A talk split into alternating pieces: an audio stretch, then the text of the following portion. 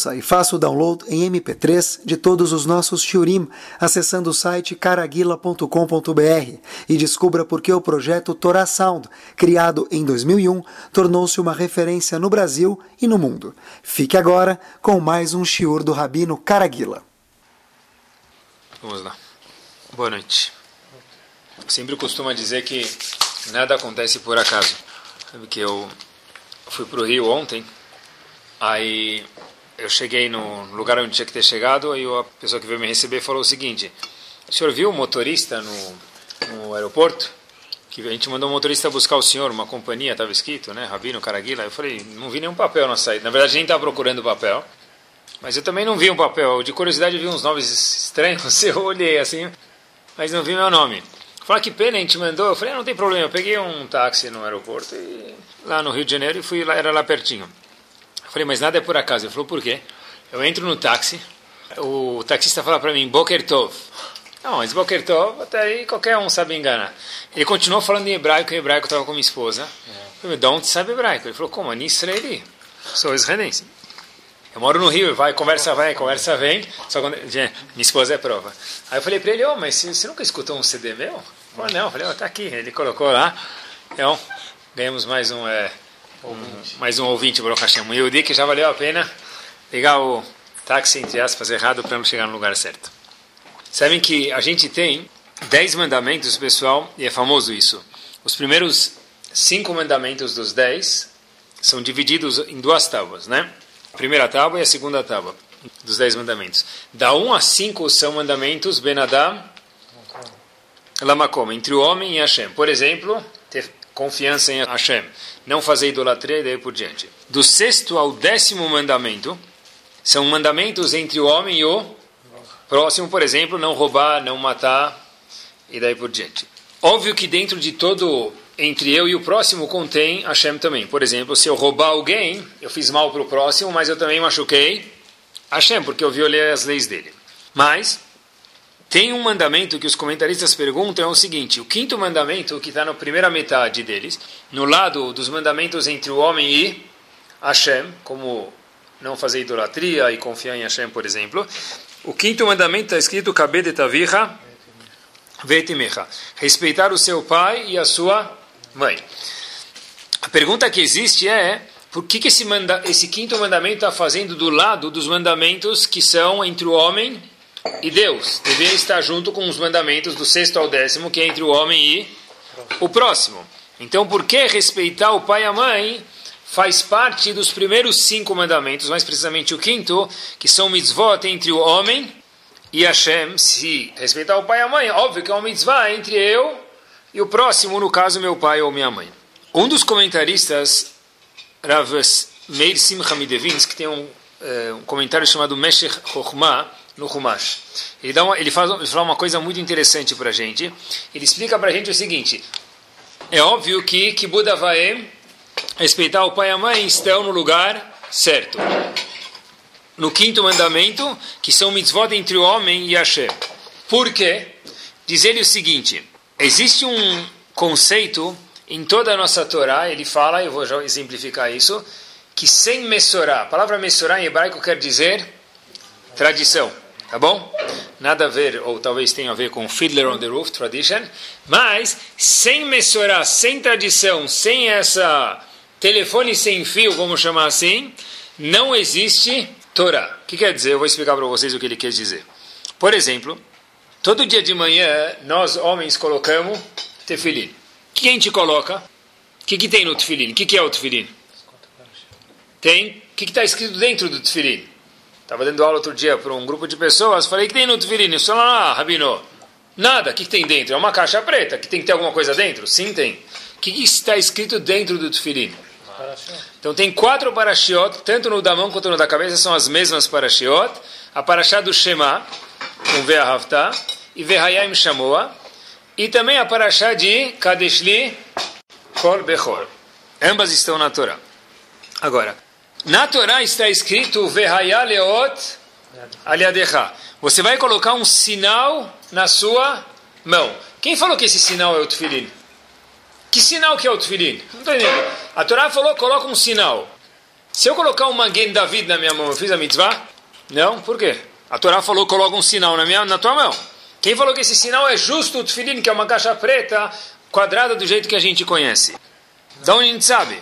Então, isso, na verdade, para in interpretar e traduzir a palavra sinal e transformar ela no tefilim preto e quadrado, como nós conhecemos, a gente precisa da Messorá, da tradição que Moshe Rabbeinu passou para Yeshua, para os nossos sábios, até chegar hoje em dia.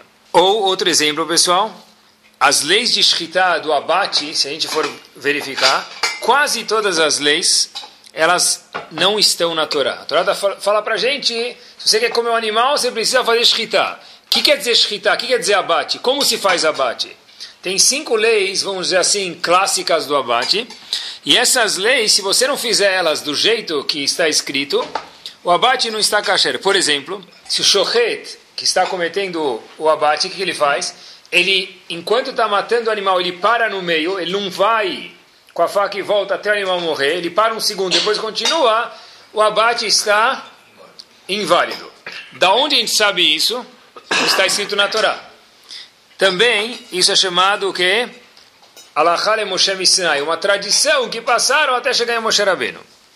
Bom, quer dizer, pessoal, Quer dizer que se a gente pegar um Yehudi, pensem junto comigo, que ele cumpre toda a Torá, ele pega a tradução da Torá para o português, desde Bereshit Bara Elohim, que é o primeiro passo da Torá, até o último verso da Torá, Leene Kol Israel, ele traduz e cumpre tudo à risca. Será que ele vai chegar no Olamabá? Certeza que não. Por quê? Porque se ele só pegar a Torá ao pé da letra, sem o que isso quer dizer, sem explicação, sem a mensurar, sem essa tradição do que isso quer dizer, como a gente exemplificou no Tefilin ou na Sheritah, obviamente que ele não está cumprindo a Torá. Mas eu li a Torá, eu traduzi. Eu coloquei um sinal na minha mão, mas Habib, o sinal não é um sinal. Se você colocar um semáforo na sua mão que seja um sinal, você não cumpriu a mitzvah. O sinal é traduzido como o Tefilin, tem todas as suas leis. E tudo isso da Torá a gente não percebe, a gente não vê isso na Torá se a gente não usar o auxílio do Talmud, que explica para a gente, e todo o Talmud é baseado em tradição de Moshe Rabbeinu para os sábios até chegar hoje em dia. Eu costumo exemplificar isso, pessoal, da seguinte forma. A pessoa entra num filme 3D e está todo mundo gritando que vem o bicho em cima dele, vem uma mão pegar ele, todo mundo gritando, e o cara lá não está entendendo nada. Todo mundo gritando, berrando, curtindo, vamos dizer, o filme 3D, e a pessoa lá do teu lado não está entendendo nada. Ele fica olhando para todo mundo como estranhos. Você olha para ele e você vê que ele está sem o óculos. Então não só que ele não está vendo um filme, ele está vendo tudo o quê? Embaçado ainda. A Torá sem Agmará, a Torá sem a tradição, sem essa Messorá, ela é igual a um filme 3D, Leavdir, se a gente pudesse comparar, sem o óculos, pessoal. Por isso, diz o Meshech no seu comentário sobre o Humash, o seguinte... A mitzvah de Kibud Avaim, de respeitar o pai e a mãe, se encontra por querer, obviamente, nos primeiros cinco mandamentos, mesmo que são mandamentos entre o homem e Hashem, por quê? Porque, na verdade, se não existe uma hierarquia de avô, pai, filho e daí por diante, a Torá inteira não vale nada. Por quê? Porque as mitzvot de Kibud Avaim fazem parte de Ben Adam Lamakom. Eu não posso cumprir mitzvot entre eu e Hashem sem que haja essa tradição, sem que haja essa hierarquia, sem que haja mais precisamente o respeito do, aos pais. E uma curiosidade que o Talmud fala para a gente também, que explica por que, que, que respeitar o pai e a mãe, faz parte das cinco, dos cinco primeiros mandamentos das tábuas da lei, é o seguinte: o Talmud conta para a gente que três pessoas, pessoas não, três seres, assinaram para que cada um de nós nascêssemos. O pai assinou, falou, eu quero que meu filho nasça. A mãe ficou grávida e cuidou nove meses até o filho nascer. E o terceiro sócio, quem é, diz o Talmud? Akadosh Baruchu. Nós temos três pais. Dois biológicos e um que aí na rua é chamado Pai do Céu, tá bom? Mas é o pai de verdade. Não sei se ele é, pode chamar de pai, mas é um dos pais, vamos chamar assim, Akadosh Baruchu. Akadosh Baruchu é um dos pais. Quer dizer, quando está escrito que Buda Avaem, um pouco também se refere a quem? um dos nossos pais é Kadosh Baruch Hu.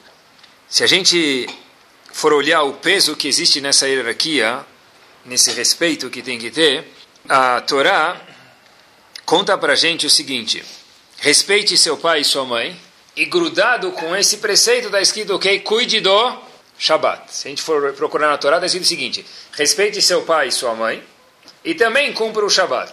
Então Rashi logo questiona por que, que qual a relação entre cumprir o Shabat e respeitar o pai e a mãe? Porque está escrito próximo uma mitzvah da outra.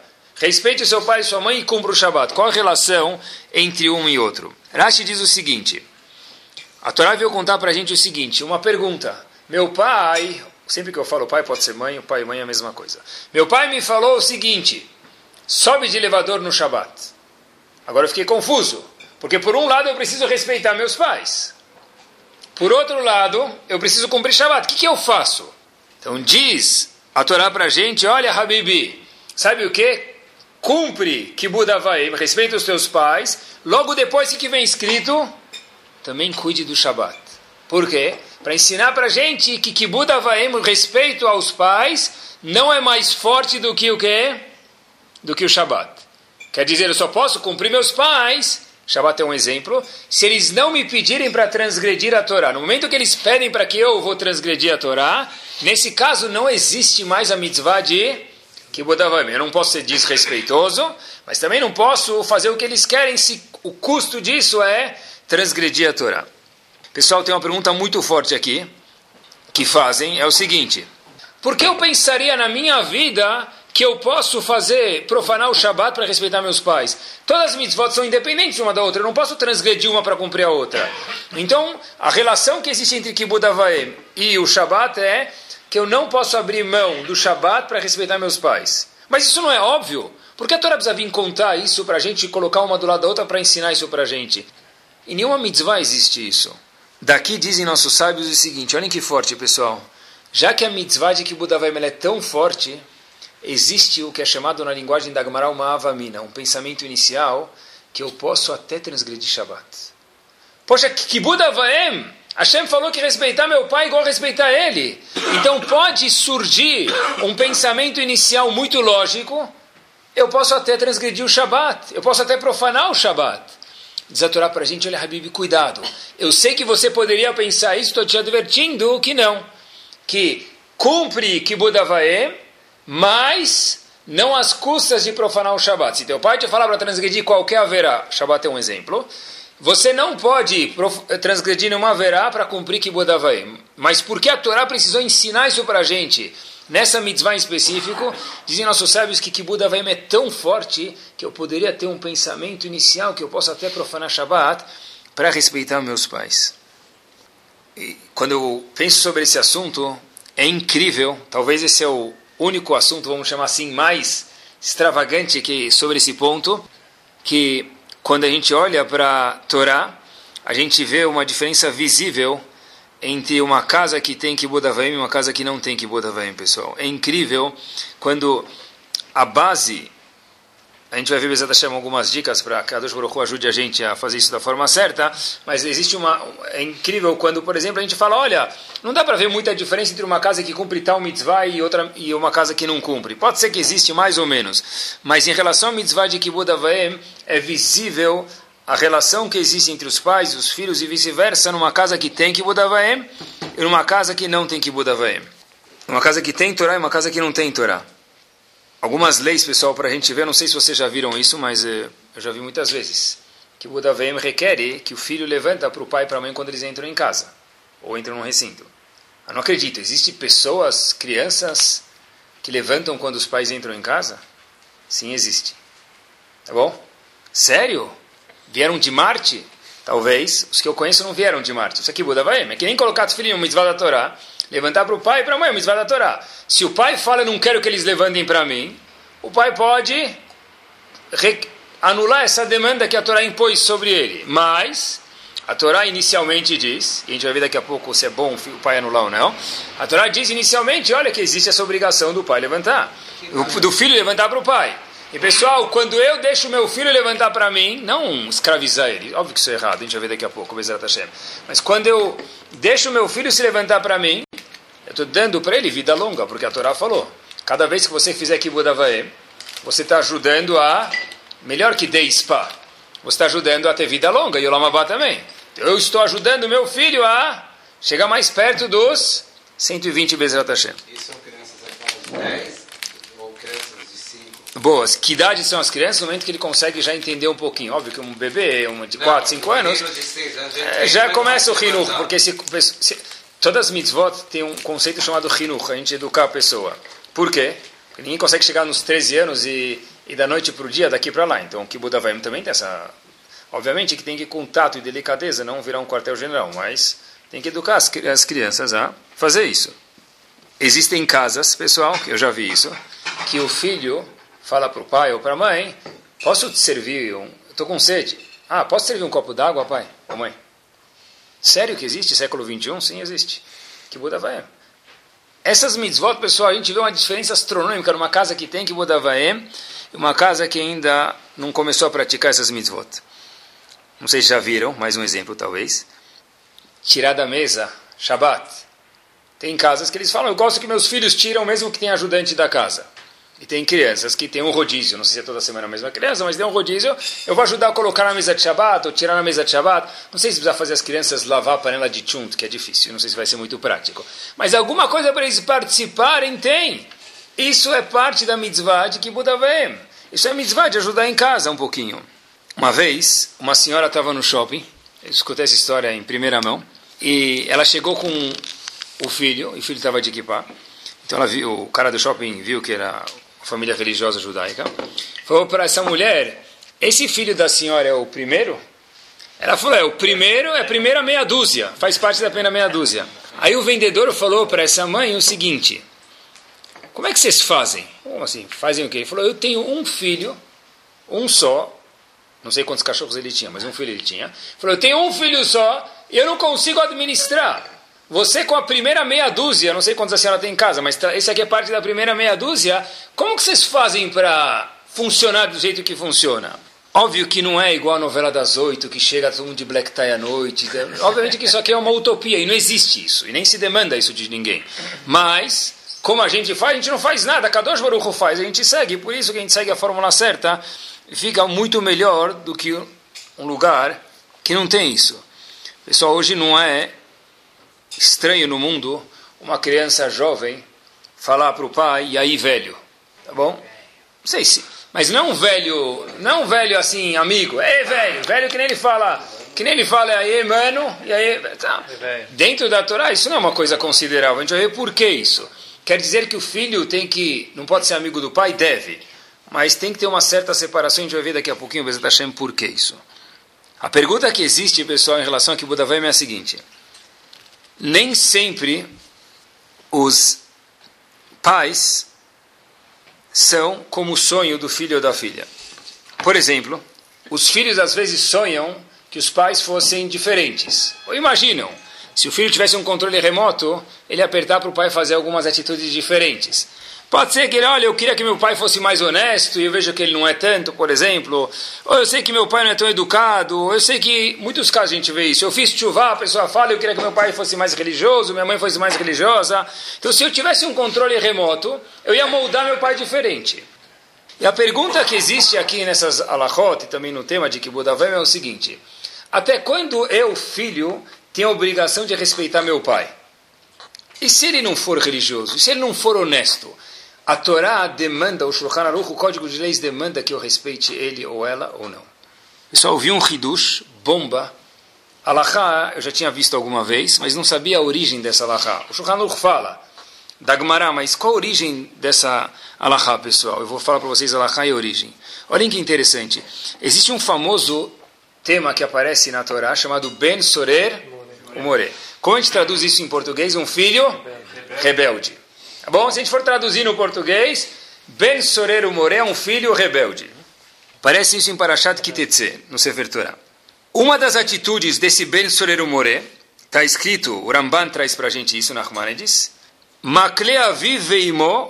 bahem. É uma pessoa rebelde. Ele é vulgar com o pai e com a mãe e ele se rebela contra eles. Quer dizer, uma pessoa não muito benquista, esse filho. Quem causou o filho sair desse jeito, pessoal? Em parte, em grande parte, os pais têm culpa no cartório. Da onde a gente sabe isso? A gente só sabe o que a Torá conta pra gente. Da onde veio o Ben Soreiro More? Se a gente procurar em Parashat Kitetse, logo antes de falar desse filho rebelde, a Torá conta pra gente uma, um assunto chamado Yefat Toar, uma mulher bonita. A Torá conta pra gente, brevemente explicando, um homem saiu, foi pra guerra, ele chega no meio da guerra e ele vê uma mulher bonita. A Torá conta pra gente como que a Torá permite que esse homem se case com essa mulher no meio da guerra. A Torá falou: olha, pode casar com essa mulher, não tem problema. Mas a Torá diz para a gente o seguinte: Habibi, eu não tenho boas notícias para você. Se você, Reuven, que está no meio da guerra Yehudi, gostou dessa mulher e quiser casar com ela, você passar pela, pelo processo que a Torá definiu, Sofole Olid Mimeno Ben Soreiro More. Pode casar com ela, mas eu garanto, diz a Torá para a gente, a Kadosh Baruch assina embaixo que o filho que vai nascer é quem? um Ben Soreiro More. Quer dizer, pessoal, quem é culpado pelo nascimento desse Ben Soreiro More, diz a Torá pra gente? O pai. O pai casou com essa mulher e fatou, a Torá falou, casa. Se você seguir o processo, você pode casar com essa mulher na guerra, mesmo que ela não é Yudiá. Tem um processo para fazer isso, pode. Mas se tiver um filho, esse filho vai ser um Ben Soreiro More. Quer dizer, esse filho rebelde vem da onde? De uma relação que Hashem não gostou muito, autorizou, mas não gostou muito. Não gostou muito porque ele casou com uma mulher no meio da guerra. Uma mulher, ele estava no meio da guerra, esse homem, Reuven, guerreando. Ele viu uma mulher bonita, chamou, é um assunto chamado Efat Toar, aparece na Torá em Parashat Kitetse. Hashem falou: Olha, você pode casar com ela, passa um certo processo, mas saiba que o filho que sair dessa relação. Pode casar porque estava na guerra, não pode casar porque ela é bonita. Não, pode casar com mulher bonita, esse não é o problema. O problema é que ela é uma mulher bonita. Eu não entendi isso. ah, não, não tem. A mulher é bonita, a mulher é bonita, não tem problema. A mulher é bonita, mas é uma mulher que não era Yudia, ele viu na guerra uma do outro time. Ele viu uma mulher do outro time. Então, é, pô. Bem, bem observado. Tá bom? Quer dizer, quem causou, quem causou nascer esse Ben Soreiro More retomando? Ele. Ele. Então, pessoal, presta atenção. Daqui a gente aprende uma lahá bomba que mesmo que meu pai causou com que eu não saísse bom, porque eu aprendi do meu pai a ser desonesto ou qualquer coisa, e eu me sinto mal por isso, ainda assim existe uma obrigação da Torá de respeitar os pais, essa é a Lahá. Independente se os pais cumprem Shabbat ou não cumprem. Independente se meus pais são exatamente como eu gostaria de moldar eles no gesso que eles fossem.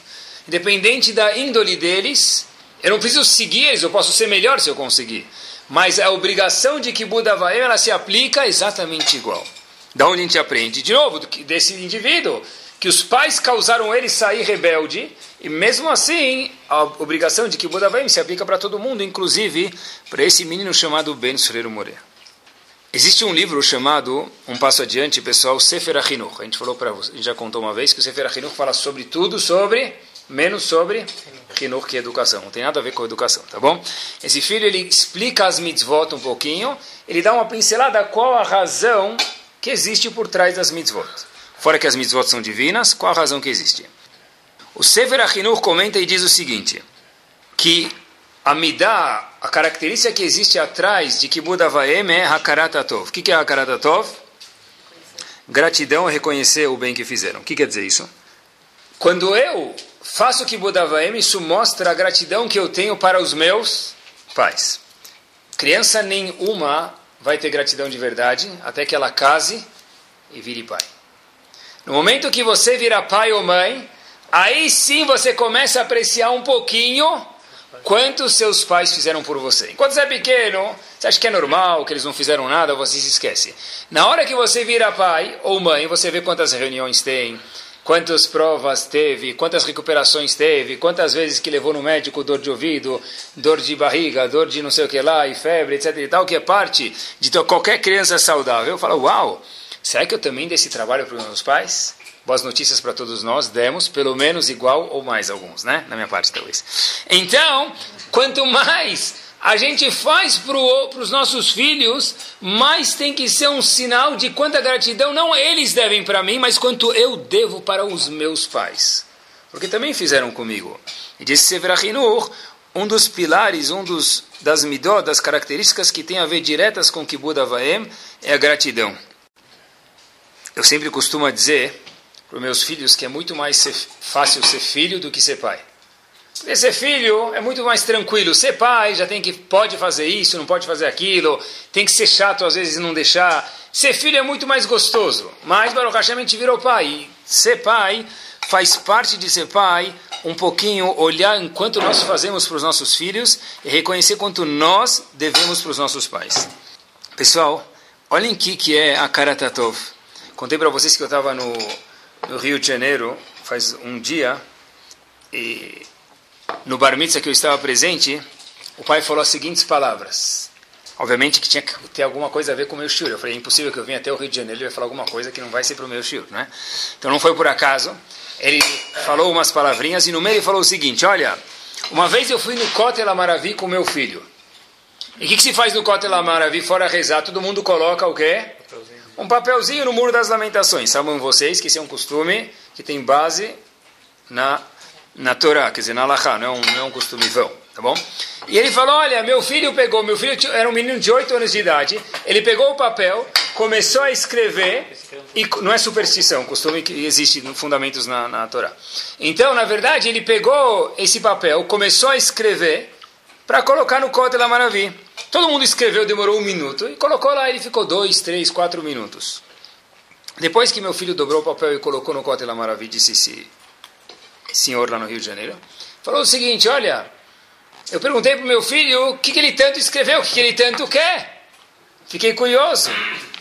O menino de 8 anos de idade, pessoal, olhem que é Karatatov, olhem que é gratidão. Falou o seguinte: Pai, eu não quero nada. Falou, então, o que você está tanto escrevendo? Falou, eu fiz uma lista de coisas que eu preciso agradecer a Kadosh Baruch Hu. E essa lista eu coloquei dentro do, do, das pedras do Kotel Amaravi.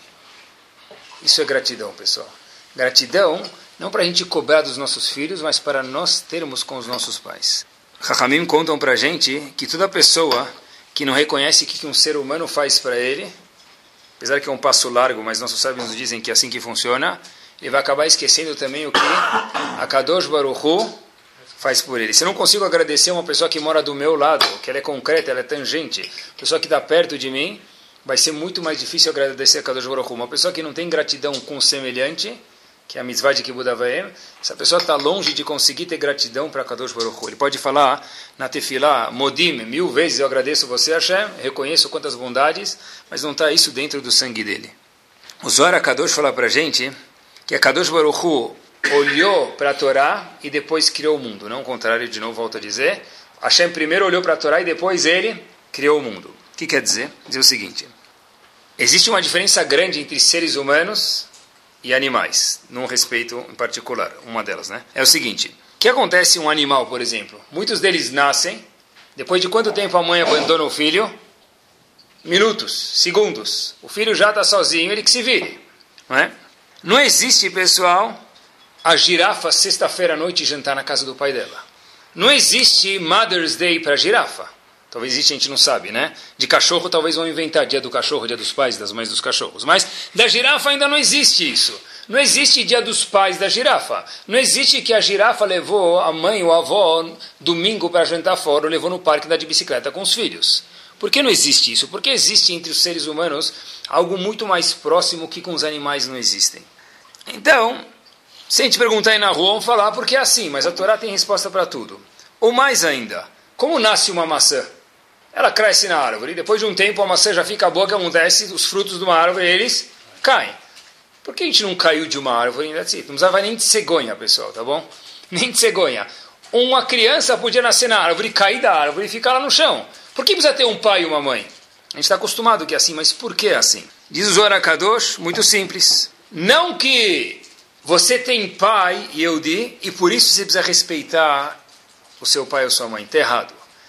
Olhem como diz o Zohar Kadosh. Hashem olhou para a Torá e depois criou o mundo. Quer dizer, nós de fato talvez poderíamos ter nascido numa árvore e caído. Para nossa sorte não aconteceu isso porque a queda talvez ia ser dura. Mas Hashem diz para a gente o seguinte: já que eu preciso que exista a mitzvah de Kibbutz Avaim, portanto nós temos pais. Não é que já que nós temos pais, por conseguinte existe a mitzvah de Kibbutz. Mentira. Já que existe a mitzvah de Kibbutz por isso, a gente precisa ter pai, não pode nascer na árvore, e nem ser como uma girafa. Por isso que nós temos que ter pais, E nós temos que ter uma relação muito mais próxima do que uma árvore com um fruto ou um animal com sua mãe ou com seu pai. Por que tudo isso, pessoal? Porque o Sefer HaChinuch falou quanto importante é a Karatatov, a gratidão que a gente precisa saber ter com o próximo e com, obviamente, no caso da mitzvah de hoje, que é que Buda vai. Pergunta que existe, eu já escutei muitas pessoas perguntarem, mas, Rabino, será que eu preciso demandar tudo que a Torá pede dos meus filhos ou não? A Torá falou para levantar, para mim, quando eu passo. A Torá falou para o filho não sentar no lugar do pai, na cadeira do pessoal do pai, da mãe. O pai tem uma cadeira especial na mesa de jantar. A Torá falou: o filho não pode sentar lá, o filho não pode discutir com o pai. O filho precisa levantar para o pai ou para a mãe. A pergunta é: será que eu preciso demandar isso do meu filho? Porque tem uma alahá que diz que se um pai ou uma mãe quiserem falar, eu anulo essa obrigação, eles podem abrir mão de requerer esse respeito. Então, pessoal, é bom abrir mão disso ou não? Resposta é o seguinte: existe uma obrigação de ter uma certa hierarquia, e por isso que tem que Budavaim, como a gente contou até agora no Shur.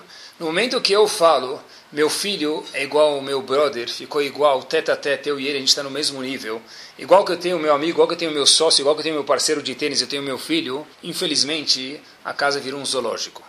Porque a Torá falou para a gente, olha, se você quiser abrir mão de algumas coisas, tudo bem, mas não abre mão de tudo. Não porque você é um general, mas porque você ama os teus filhos. E no momento que você abrir mão de tudo, o que, que vai acontecer? Virou o seu melhor amigo, se é seu melhor amigo, o respeito todo desaparece no mesmo minuto. Pessoal, o Talmud conta para a gente que havia um Rav chamado Rav Zeira. Rav Zeira, por um... Olhem quantas alachot em relação a Kibbutz Ravzeira era órfão. E ele falou uma vez para os colegas dele o seguinte: Eu estou triste. Perguntaram para ele por que, que você está triste. Falou: Fora que não tenho pai e mãe, é uma coisa muito triste. Mas eu não tenho oportunidade de fazer a mitzvah de eu não tenho nem pai nem mãe. Ravzeira estudou as leis de Kibbutz Ele volta para o Betamidrash e diz o seguinte: Graças a Deus que eu não tenho pai e mãe. Perguntaram para ele: Mas por quê? Falou: as leis são tão, são tantas, são tantos requerimentos, são tantas leis que eu tenho medo de não passar por esse teste. Então, por um lado, eu estou feliz que eu não tenho nem pai nem mãe. Quer dizer, pessoal, tem muitas leis. A gente não viu Ravzeira falando isso de nenhuma outra lei. Ravzeira não falou que, poxa, eu vou para a China duas vezes por ano e lá não tem comida kasher, então eu preferia não ser Yehudi. A gente nunca escutou Ravzeira falar isso. A gente nunca escutou Ravzeira falar, olha, Shabat tem muitas leis, eu preferia que nem tivesse Shabat. Não existe isso, mas Ravzeira falou, eu preferia não ter pai e mãe. Por quê? Porque tem muitas leis. O Shulchan Aruch detalha muito, muitas circunstâncias de quanto um filho precisa cuidar do, dos pais. Mas, pessoal, de novo, ainda assim, o pai pode falar, olha, algumas leis eu abro mão, mas é proibido, eu, não está escrito no Hanukkah, mas de uma forma educacional, eu acho que a gente pode falar aqui, que é proibido o pai fazer do filho dele o melhor amigo dele, igual por igual. Ele está destruindo, infelizmente, a casa dele. Quando eu digo pai, volta de avisar que é pai e mãe indiferente. Porque se os pais dizem para o filho, vai dormir. Óbvio que todo jovem é um jovem tem uma resistência sempre, mas ela oscila. Se o pai é o melhor amigo do filho e ele fala para o filho vai dormir, o filho vai falar para o quê para o pai? Vai você. igual que meu amigo pode falar joga no meu time, ele pode falar não joga no meu time. Como meu amigo pode falar vira direita, eu posso falar vira esquerda. Se não existe um pai e mãe, existem amigos na casa, eu não posso pedir para o meu filho dormir, ele não vai me obedecer. Eu não posso falar para ele estudar para a prova. Eu não posso falar para ele, olha, você já escovou os dentes, guarda essa bala do lado da cama e come ela amanhã de manhã porque hoje já escovou os dentes. Eu não posso falar isso para ele. Por quê? Porque, na verdade, meu, meu filho é igual a mim. Às vezes os pais falam, ah, poxa vida, eu falo e meu filho não escuta. Nem sempre é só por causa disso. Obviamente, a gente, ninguém tem a bola de cristal. Mas muito, pessoal, a culpa é desse ponto. Poxa vida, eles não me escutam. Mas se está igual por igual, como é que eles vão te escutar? Ele pode discutir com você que ele discute com o amigo dele. Não tem uma certa hierarquia. Portanto, eu acho que é proibido os pais liberarem geral falar não precisa que Buda vai, eu quero abrir mão de tudo para o bem do meu filho. Eu não acho que isso é o bem do filho. Eu lembro uma vez que pai é para essas coisas mesmo. Pai ou mãe. Uma vez, em algum caso, vocês não vão lembrar, mas eu lembro. Uma vez, numa época, alguns anos atrás, alguns milênios atrás, estava indo dormir na casa de um colega. Obviamente que nenhum, nenhum de vocês. E aí, meu pai falou, você não vai na casa dele. Eu falei, impossível. Eu já marquei, eu já está programando faz alguns meses, é que nem Copa do Mundo, já estava faz quatro anos programando para dormir na casa dele. Ele falou, você não vai. Eu falei, como assim não vai? Pai, eu já programei. Ele falou, não só que você não vai, que eu vou falar, teu amigo está aqui do lado, eu já falei para ele que você não vai dormir na, na casa dele. Bom, eu fiquei igual o tapete, no chão. Como assim? Eu não vou dormir na casa do meu amigo? O que, que ele fez de errado? O que eu fiz de errado? Eu não vou te explicar porque você não vai entender. Hoje, pessoal, eu agradeço meu pai. Por quê? Porque eu sei onde esse colega está e onde Baruch Hashem eu estou. Mas como que no mundo um pai pode educar o filho? Hoje é muito mais difícil do que algumas décadas atrás. Falar para o filho alguma coisa se nós somos brothers. Nunca vai me escutar. Tem horas que o filho vai escutar coisa dos pais que ele não quer escutar. E vai ser chato, vai ter um clima um pouco tenso. Faz parte da vida de ser pai, assim é o clima. Mas se tem uma certa hierarquia, that's it, eu falei, acabou. Muitas vezes a gente não quer queimar o cartucho com os filhos. E aí os pais falam, olha, eu tenho medo de falar não para o meu filho. Puxa vida, pena. Perdeu a oportunidade de ser pai ou mãe. Parte de ser pai ou mãe é o quê? Saber falar não. Ah, eu tenho medo que se eu falar não, amanhã ele vai procurar uma coisa errada na rua. Mas, de novo, se você sempre fala assim, ele não precisa nem ir para a rua para procurar uma coisa errada. Dentro de casa já está errado. Eu preciso, às vezes, saber falar não. O que eu não posso é ter muitos nãos na minha casa. Porque se de cada dez coisas que meu filho me pergunta, oito são não, o meu não vai perder o poder. Mas, parte de ser pai ou de ser mãe é sim falar não para os filhos. Não é não gostar dos filhos. É muito pelo contrário, eu gosto dos meus filhos e às vezes eu falo não. Eu posso falar, olha, hoje não, amanhã sim. Ou de uma outra forma, talvez sim. Mas isso é não e acabou. Muitas vezes a gente vê também, com a melhor das intenções, os pais falam não e começam a explicar para os filhos a razão. Nem sempre dá para explicar, pessoal. E quando às vezes eu falo não e eu não explico, por um lado, eu estou ganhando uma certa autoridade. A autoridade que eu digo é no sentido positivo, não de general mais uma vez. Mas se eu sempre eu falo, nem eu preciso explicar para o meu filho e começar a negociação, por exemplo, quantas vezes a gente já não vê casos assim, pessoal, às vezes, tá? Que eu quero ir em tal lugar. Eu falo, olha, não combina com você, você não vai você tem prova ou o que for. Ah, mas deixa. E começa a negociação até que no fim o pai perde, a mãe perde o braço de ferro, o que acontece? Que já chega e fala, tá bom, você ganhou. Então, negociação, o que, que o filho aprende naquele momento? Que sempre o quê? Que eu tiver alguma coisa, o não do meu pai é um não que demora mais cinco minutos para falar assim, é só enrolar ele que eu vou conseguir. Os nãos, às vezes, tem que ter um ponto final. Obviamente que eu volto a reiterar que o pai tem que pensar antes de falar não. Porque não é sempre que precisa falar não, a maioria das vezes tem que falar sim. Mas quando for não, o não não precisa ser um não de negociação. Desde quando um pai ou uma mãe tem que explicar para o filho 20 vezes que eles vão sair, o filho tem 4 anos de idade e tem que dar o roteiro aonde vão. Às vezes o filho está inseguro, você pode falar, você pode me ligar daqui 10 minutos, eu te ligo para ver se está dormindo, etc e tal. Mas o, o, como é que você dá o roteiro total? Porque se, de novo, pessoal, quem cria o monstro? Nós próprios. Porque se eu falo, o famoso exemplo que talvez não tenha muito a ver com o que eu vou dar aí, mas exemplo simples. Eu deixei meu filho dormir na, na minha cama dois anos. Agora ele não consegue mais dormir na cama dele. Quem é o culpado disso? Eu! Ele nasceu rasito na minha cama. Ele foi educado para dormir na minha cama. Ele, ele, acha que a cama dele é a minha já. Então quem errou fui eu. É muito mais gostoso que ele durma na minha cama. Eu entendo, de fato é mais gostoso quando ele é pequeno. Mas olha, eu tenho que pensar um pouquinho mais para frente. Eu sei que se eu deixar ele dois anos entrar no meu quarto, dormir na minha cama toda noite, eu vou passar os próximos 20 anos vivendo, eu, é melhor eu dormir na cama dele e ele dormir na minha cama, vamos mudar de quarto. Sim? Então, na verdade, pessoal, nós alimentamos um pouquinho o monstro, ou Leavdil, que é o que mais nos interessa, nós alimentamos o herói. Então, aqui, pessoal, a pessoa tem que saber que não é sempre que precisa negociar com as crianças. Tem coisas que falam, ó, é não e acabou.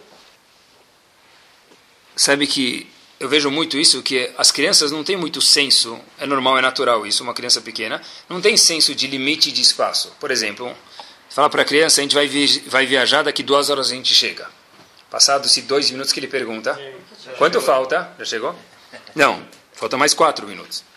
E agora daqui 30 segundos. Quanto falta?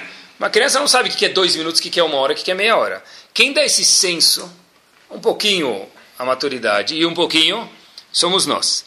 Quero dizer o seguinte: se eu não dou limite para os meus filhos, e eu sempre deixo eles negociarem comigo, o meu não, às vezes, não tem um ponto final, e eu falei não é não, o que acontece? Eu estou ensinando ele o quê? Que os limites dele às vezes entram no meu espaço. Então depois, pessoal, fica muito, muito, muito mais difícil. Deixa eu dar um passo adiante. Eu vi uma. Rav Kanievski tem um livro chamado Orchot Yosher ele não tem muitos livros de Mussar, pessoal. E nesse livro ele escreve uma frase muito interessante em respeito à mitzvah de Kibud Avaim. Diz ele o seguinte: Ve Kibud Avaim umeadvarim shenifraim me'olam azeh kmo shenoeg morav kach yubanav kach banav inhaguito. Diz ele o seguinte: Se você quer saber como seus filhos vão se comportar com você, veja como você se comporta com seus pais. Que Buda veio dizer o seguinte, que é, um, é uma das mitzvot que Hashem paga aonde? Nesse mundo. Hashem paga nesse mundo, está escrito. Qual é o pagamento da mitzvah nesse mundo? É o que? Da mesma forma que você respeita os seus pais, nós respeitamos nossos pais, assim também nossos filhos irão nos respeitar. Quer dizer, não existe, pessoal, eu falar para o meu filho, por que você não levanta para mim? Qual foi a última vez que eu levantei para o meu pai? Qual foi a última vez que ele viu o exemplo que meu pai subiu no Sefer e eu fui beijar a mão dele? Agora, quando eu desço do Sefer, eu tenho que virar Hachambashi, que ele tem que começar a beijar minha mão, como se eu fosse o Arashi de Israel. Por quê? Ele nunca viu isso. Como eu posso cobrar isso dele? Sim? Então, na verdade, a, se a gente quer saber um pouquinho ensinar nossos filhos é, um, a gente falou colocar limites, essa mitzvah de Kibbutz vem de gratidão, mas também é da forma com a qual nós nos comportamos com os nossos filhos, com os nossos pais, melhor dizendo, aí sim, Bezat Hashem, nossos filhos vão se comportar com a gente. Eu vi algumas alachot práticas, para que a gente não saia do shiur, como a gente sempre faz com algumas coisas na mão, práticas. Uma das alachot, pessoal, é que nunca se pode chamar o pai ou a mãe pelo nome. Eu não posso chegar para o meu pai e falar, e aí, fulano, Reuven. Eu tenho que chamar, ele fala, pai, vem aqui, o Abba, o Ima, o que for, cada um que chame como quiser. Mas é proibido, é Isur de Oraita, é uma proibição da Torá, chamar o pai ou a mãe pelo nome. Da onde a gente sabe isso, pessoal? Olhem da onde a gente aprende isso. Posso falar o nome de Hashem? Posso chegar a falar Adô agora? Não posso. Posso falar Hashem, mas o nome de Hashem, Adô, eu não posso falar. Olhem de onde a gente aprende. Da mesma forma que é proibido falar o nome de Hashem, assim também não pode falar o nome dos pais. Olha até onde, o que quer dizer que Budavaem? Que Budavaem é igual a Hashem. Meu pai, para mim, tem que ser um pouco de Hashem. Então, da mesma forma que eu não posso falar o nome de Hashem, assim também eu não posso, proibido, eu falar o nome dos meus pais. Se meu pai e minha mãe estão falando alguma coisa, é proibido eu falar, é verdade, pai, você tem razão. Porque, de novo, se eu estou dando razão para ele, quer dizer que ele precisa um pouquinho da minha aprovação. Isso é proibido, isso é falta de Kibuda Veia. Obviamente que se meu pai me perguntar qual é a minha opinião sobre a coisa, eu posso falar, eu posso discutir com ele de uma forma educada. Mas do nada meu pai falou, olha, obviamente que às vezes assuntos inúteis, ah, o Brasil está com a política tal. É verdade, pai, você tem razão, isso é proibido. Isso é falta de Kibuda Veia. Rav Chaim fala para a gente, pessoal, uma regra. Olhe o seu pai ou sua mãe como uma pessoa nobre. Se você olhar eles como uma pessoa nobre, como você trataria uma pessoa nobre, Assim também você certeza vai cumprir todas as alahot de Kibbutz Ninguém chega para uma pessoa nobre e fala o nome dele. Fala o senhor, a senhora. Aqui, para pai e mãe, não precisa falar senhor e senhora que não tem o costume, pode falar o nome. Às vezes a pessoa tem algum lugar e pergunta para ele como chama o seu pai. Para preencher alguma ficha. Nesse caso, o correto é dizer, meu nome do meu pai, por exemplo, o nome do meu pai é senhor Edmond. Eu não posso falar Edmond direto. O correto é, qual o nome do seu pai? Senhor tal. O nome da sua mãe? Senhora tal. Não é correto, quando o pai não está presente, falar o nome direto. Parte de Kibbutz Avaem, assim está escrito no Shulchan Aruch e na Gemara, é servir os pais. Quem tem pai um pouco mais de idade, ou se não for tanto de idade, se você pega um copo d'água e leva para o seu pai ou para sua mãe, vocês mitzvah tá é igual colocar filhinho igual de João Kippur. Se você traz uma malha, veste eles, é chamado vestir, mitzvah tá sedeoraita. Se seu pai ou sua mãe te pedem carona, eles demoram dois minutos para descer, e você estava com muita pressa e começaram a buzinar atrás, é que nem que está indo comprar um etrog. Mitzvah tá é igual. Que Buda Vaem está escrito na Lachá é vestir eles, alimentar eles e dar carona para eles, levar ou trazer para algum lugar. Em relação, só entre parênteses, parte de Kibbutz Avayim está escrito, mesmo quando o sogro ou a sogra passam, tem que tem, existe também um kibu no respeito, pessoal. Tá bom? Kibu da vem para os sogros é levantar assim um pouquinho, só um grauzinho assim para mostrar um certo respeito, tá bom? Allah não pode demandar muito mais, senão o genro já fica bravo na hora também, tá bom? Mas isso é uma obrigação. Quando passa o sogro, a sogra dá uma gingadinha, assim, uma levantadinha para mostrar. Isso está escrito no Johan Aruch. Obviamente que é diferente do pai e da mãe, porque não são os pais, mas um respeito ainda é devido. Quando os pais entram num recinto, é uma mitzvah levantar, pessoal. E de novo, volto a repetir, como o Rafael Kanievski falou, da forma que nós nos comportamos com os nossos pais, assim também, Bezat Hashem, nossos filhos se comportarão com a gente. Fora que, obviamente, é uma mitzvah tassidoraita. Lo aleno, longe de nós, às vezes as pessoas falam, olha, sempre que eu fico perto do meu pai e da minha mãe, eu brigo. Eu brigo. O que é melhor fazer? Lê o que está escrito no para-choque do caminhão, mantenha a distância. Essa é a solução. Se não dá, Mantenha a distância, vai lá visitar dois minutos e vai embora. Porque se você ficar três, vai dar briga, então fica menos tempo. Tem até uma pergunta no Lahá, se os pais já ficaram um pouquinho perturbados mentalmente por causa da idade, se é permitido deixar eles ao cuidado de uma terceira pessoa. Está escrito que pode, por quê? Porque se o filho ficar perto, muitas vezes ele pode acabar perdendo a calma, e nesse caso é grave. Então, pessoal, tudo tem que se perguntar antes de ver como que faz. Mas não é que, já que meus pais são bravos, eu mando eles passear. Não existe isso eu vou visitar menos, ou eu faço de uma forma que eu consigo agradar eles, ou fico de uma, eu levo eles no parque, onde no parque eles, eles ficam com meus filhos, com os netos, e esquecem de ficar chateados, mas alguma forma sempre tem que ter. Que Buda Vaem é igual o pessoal respeitar Kadosh Baruch. O que, que, eu faço se eu vejo meus pais fazendo uma verá? O que, que eu faço? Se eu acho, obviamente, que eu vou conseguir consertar eles, que é difícil, porque lembrem, se uma criança de 10 anos vai falar alguma coisa para a gente, vai falar, olha, olha o teu tamanho, meu amigo nossos pais, nós com nossos pais, é provavelmente a mesma coisa, tá? Mas é proibido falar para um pai, é proibido fazer isso. Eu tenho que dar uma indireta e o pai entender sozinho. Por exemplo, se eu vi o pai ou a mãe, você acha que vai ajudar fazendo tal atitude, fala, olha, puxa, talvez era melhor fazer, talvez isso aqui não pode fazer, eu estudei uma vez um pouco diferente, aí o pai fala, ah, é verdade, entende sozinho. É proibido falar para um pai ou para uma mãe, mesmo que é uma mitzvah da Torá, uma vera da Torá, olha, não pode comer tal coisa, não pode beber tal coisa. Ah, mas meu filho faz que ele acabou de chegar da escola, ele aprendeu, ele me avisou. Tá bom, acontece. Teu filho é uma criança, ele não sabe. Um dia talvez você ensine para ele, mas nós, para os nossos pais, é uma proibição da Torá de educar nossos pais. A gente pode fazer de um jeito indireto, mas direto nunca. Vi uma coisa curiosa também. Se acontecer alguma coisa e os pais perguntam, vamos dizer que o pai, tá bom? Pergunta para o filho ou para a filha, quem falou para você fazer isso? E ele sabe que quem falou foi a mãe dele. Se eu falar para o meu pai, foi minha mãe que falou isso, o que, que vai acontecer? Vai acender a fogueira. Então na Lachá está escrito que o filho tem que se esquivar, sair fora e não responder a pergunta. Ah, mas ele está te perguntando, mas aí já não é que Buda vai. Vai no banheiro, começa a tossir.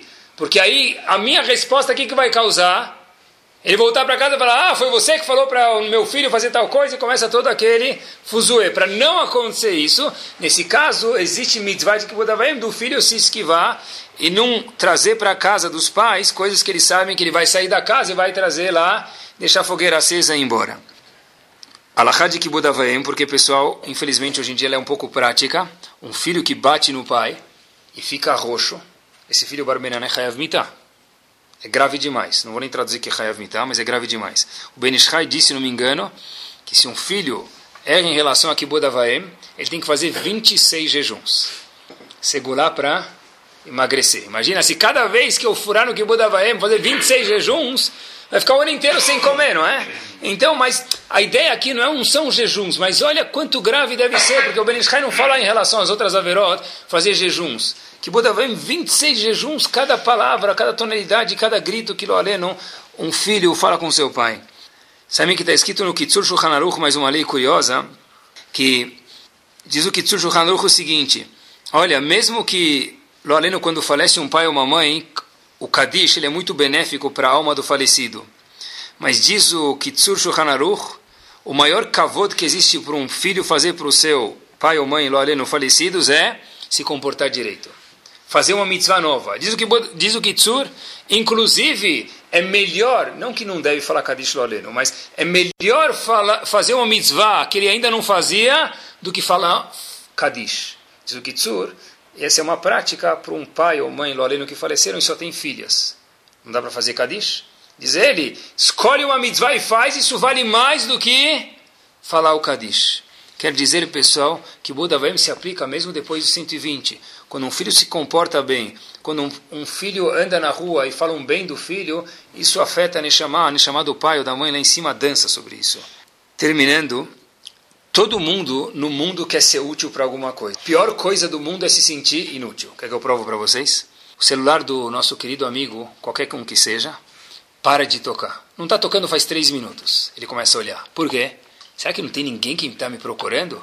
Esse é o filho, alguém tem que estar tá me procurando. Pelo menos um WhatsApp.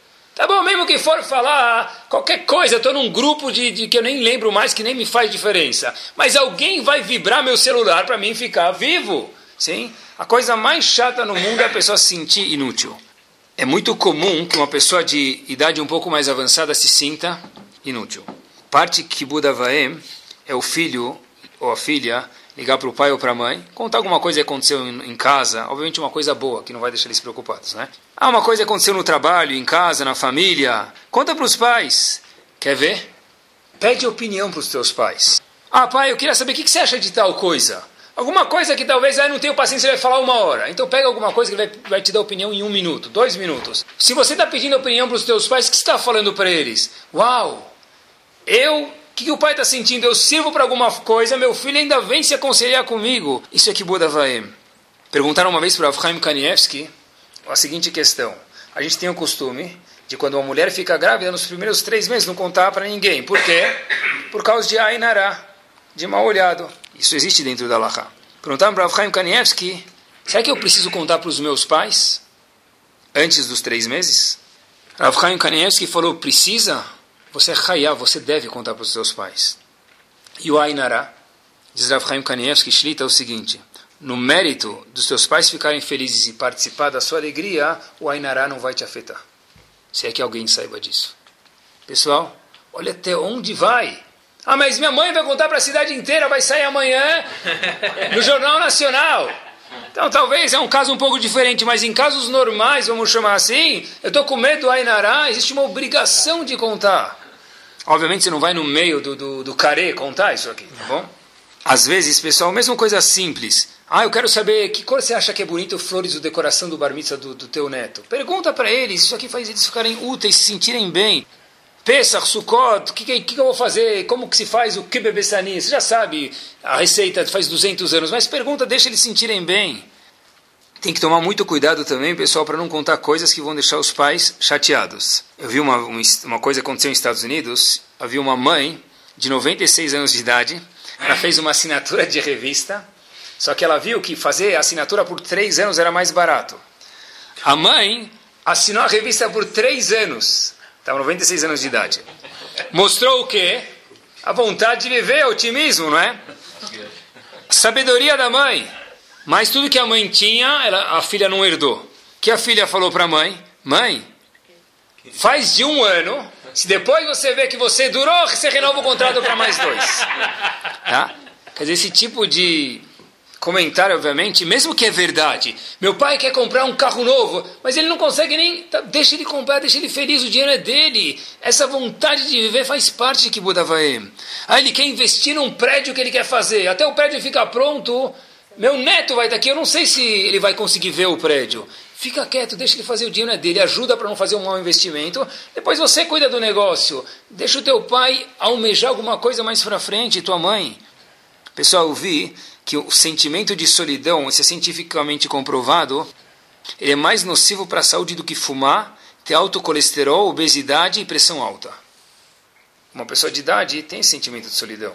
Nós, filhos, temos a obrigação de ajudar, pessoal, isso ir para frente. Que Bezat Hashem, pessoal, a gente possa cumprir que Budavaem, nos detalhes, a Kadosh Baruch fala que isso aqui traz Arichut Yamim, que a gente possa cumprir essa, essa mitzvah e desenvolver a gratidão que a gente tem enquanto nós fazemos para os nossos filhos, os nossos pais fizeram, fizeram com a gente. Bezat Hashem, como está escrito na Torá, Leman e Arihun Yamecha. A pessoa que cumpre que Bodavaem, a Kadosh Baruch traz longa vida para ele, tanto nesse mundo, quanto também no Olam Abba. Torah Sound, desde 2001, aproximando a Torá dos Yehudim e de você.